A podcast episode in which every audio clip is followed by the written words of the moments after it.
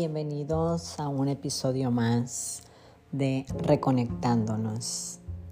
El día de hoy quiero compartir con ustedes el tema de confrontación versus agresión.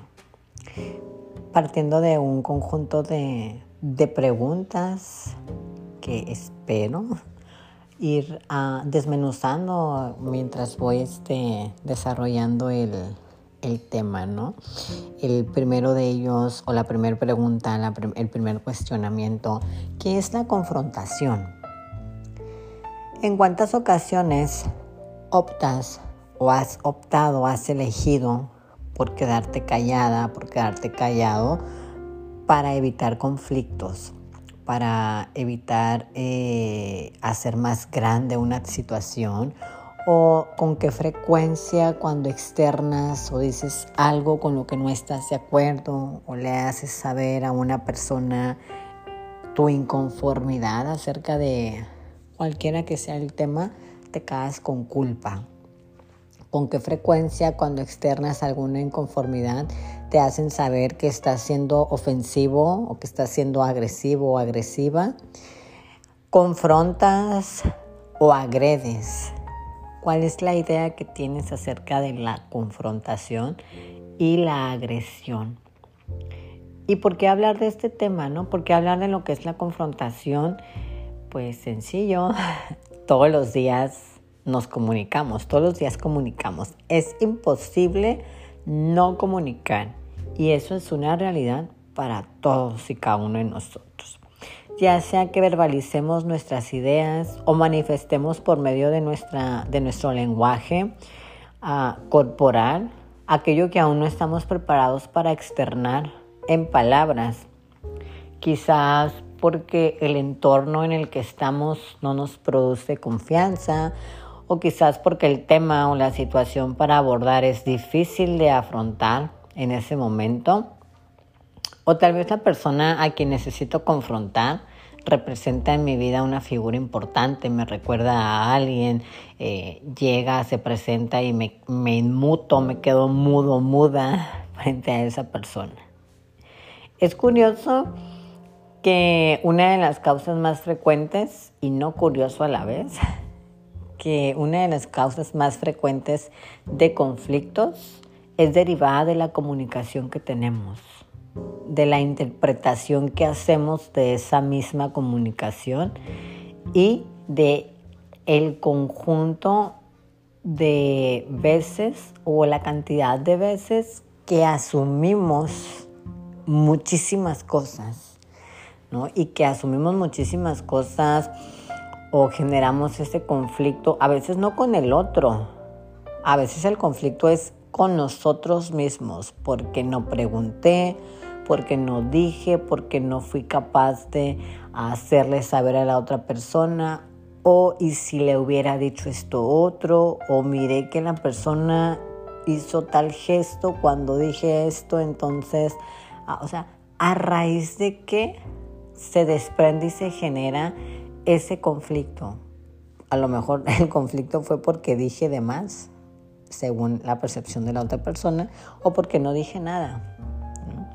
Y hoy quiero compartir con ustedes la, la importancia de la confrontación y su utilidad como un medio para generar relaciones sanas y dar solución a conflictos o evitar en la mayoría de las, de las ocasiones eh, que estos estén presentes en nuestra vida.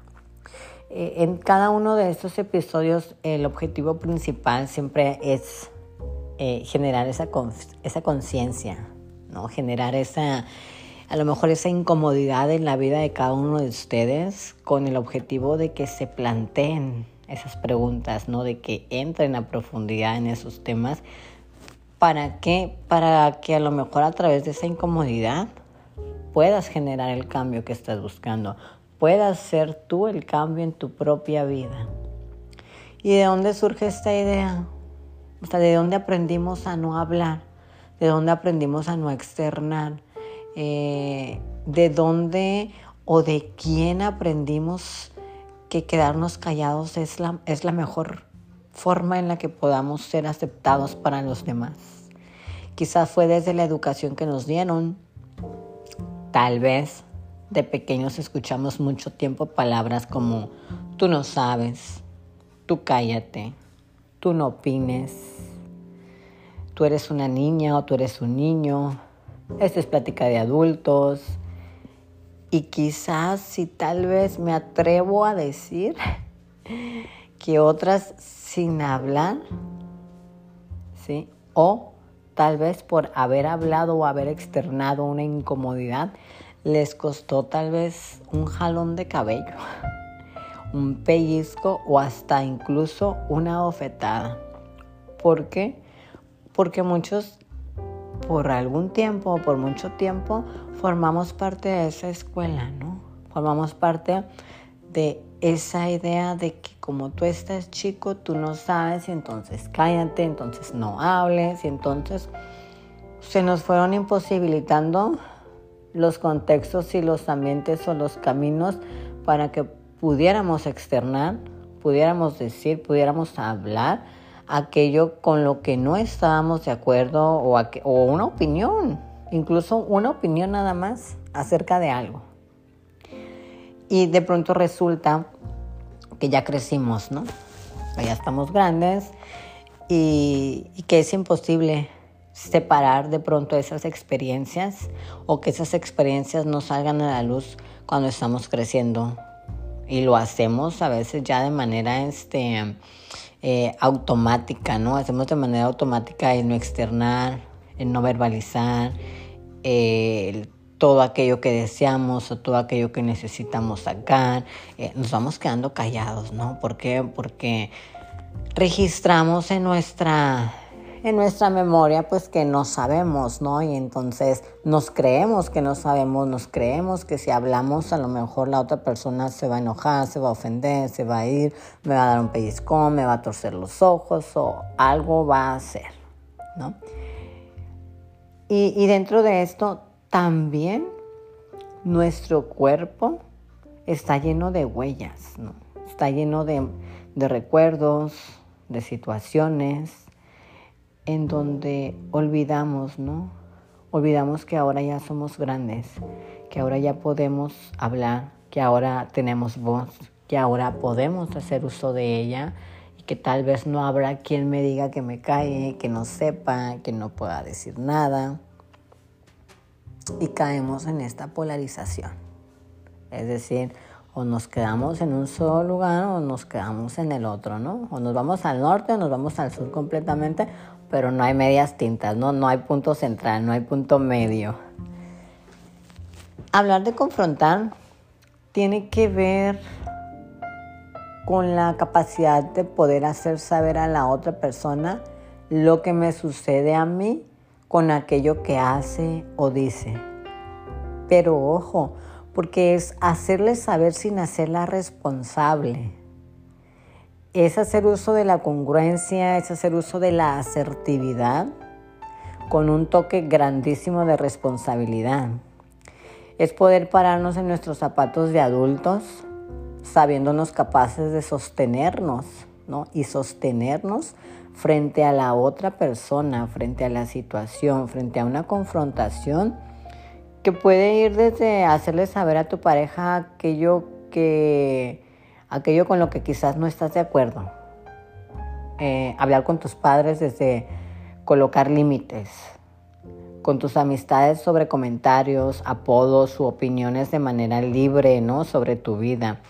Eh, de ir y hacer frente a tu jefe, a tu jefa o compañeros de trabajo y no desde el gritar, no desde el ofender, no desde el maldecir o salir huyendo, ¿no? O salir corriendo o no este o no quedarte a vivenciar eso que a lo mejor estás sintiendo también corporalmente, ¿no? Porque cuando hacemos este esta pausa, este momento cuando nos quedamos, ¿no? Cuando nos quedamos a hacerle frente a una situación, también el cuerpo vive una experiencia única, ¿no? Hay quienes se nos, se nos enrojecen los cachetes, hay quienes se nos calientan las orejas, hay quienes las manos les sudan, hay quienes ah, no dejan de parpadear, hay quienes el corazón sienten que se les va a salir.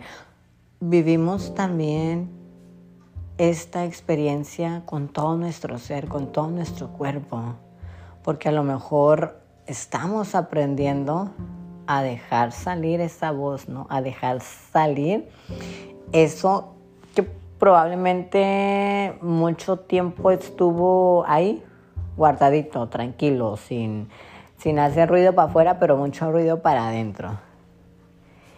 Em, y esta confrontación que hacemos o que decidimos hacer es desde la claridad, desde saber qué es lo que no quieres para tu vida.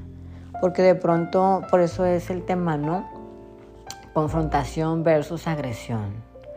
Y en esta polarización de pronto es como, ah, no, es que yo digo todo lo que pienso, yo digo todo lo que siento y yo no me quedo con nada, pero el no quedarse con nada en ocasiones no se dan cuenta que lastiman verbalmente a la otra persona, pero también se lastiman a sí mismos.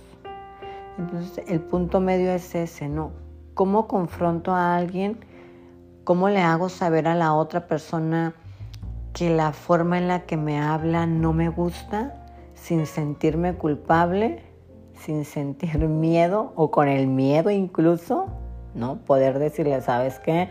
La forma en la que me pides las cosas no me gusta. Me gustaría que fuera de esta manera. Cuando haces eso, yo me siento de esta manera y entonces me incomodo y entonces me pasa esto. Es hablar con claridad, hacerle saber a la otra persona lo que a mí me pasa, lo que yo vivo, lo que yo experimento cuando él o ella hace una acción. Por eso digo, ojo, no es responsabilizando al otro, es me hago responsable de lo que siento, pero le hago saber a la otra persona también cómo me siento. Porque si no, quedamos en asumir cosas. Y es verdad, es cierto que corremos un riesgo. Y este puede ser que los otros elijan irse, que elijan ya no estar más. Pero, ¿qué vale más? tu tranquilidad y congruencia para tu vida, para contigo mismo, una lealtad contigo o continuar en un espacio con una postura que sabes que no te gusta, que sabes que no te agrada, que sabes que te, que te genera dolores de cabeza, que te genera constantes dolores estomacales, que te genera ansiedad, frustración, cansancio, fatiga. Entonces, ¿qué vale más? hablar, comenzar a decir, comenzar a poner en práctica esas palabras o seguir pensando que realmente no sabes, que, eres una niña o que eres un niño, quedarte callada, quedarte callado, inmutado y permitir que la otra persona de alguna manera termine teniendo un, un impacto, no un poder sobre ti. A muchos no nos enseñaron de manera saludable a defender lo que queremos y, entonces nos encontramos en estos escenarios, ¿no? Desbocados, agresivos, violentos. Hemos tenido que aprender a nuestra manera, eh, a lo mejor perdiendo personas, perdiendo trabajos, llenándonos de lugares, alejándonos de, de vínculos importantes. La conciencia tiene un precio, yo lo he dicho porque lo he vivido, ¿no? Y uno de ellos es que estarán en tu vida solo aquellas personas que sumen, solo aquellos a los que puedas confrontar y decidan permanecer en tu vida, eh, aceptando eso que hoy estás mostrando aceptando a esa persona que ahora habla, esa persona que ahora dice, esa persona que ahora externa lo que necesita externar, siendo adulto, siendo responsable. Definitivamente que tu voz es importante, pero sobre todo, antes de confrontar e ir hacia afuera, será de suma importancia que seas capaz de confrontarte a ti mismo. Y esa es la tarea más grande, más hermosa, más bonita y el viaje probablemente más pesado que tiene que ver con ser capaz de reconocer todo aquello que ya no es necesario. Que seas transparente y quites tus máscaras frente a ti. No desde la agresión, sino desde el reconocimiento, que quizás en su momento fue necesario callar y que era lo único que sabías, porque eso fue lo que aprendiste, quedarte callado, no hablar, no externar, no decir, porque era lo único que podías hacer. Pero hoy es distinto, hoy es diferente, hoy tienes la oportunidad, hoy puedes construir herramientas, hoy puedes aprender nuevas formas de cómo confrontar las situaciones de tu vida, cómo hacer el cambio, que el cambio inicia contigo, el cambio inicia en ti. La agresión puedes usarla, puedes utilizarla, pero que sea una agresión en pro de defender aquello que tú quieres para tu vida sin lastimar a los otros, pero sobre todo sin lastimarte a ti misma, a ti mismo. En verdad que deseo que abran el camino a la confrontación, y que las relaciones que construyan sean desde la conciencia y en busca de lo sano. Que te sepas capaz de reeducarte, de reaprender, de confrontar nuevas formas o de aprender nuevas formas para confrontar tu vida. Y sobre todo no olvides que cada día cuenta.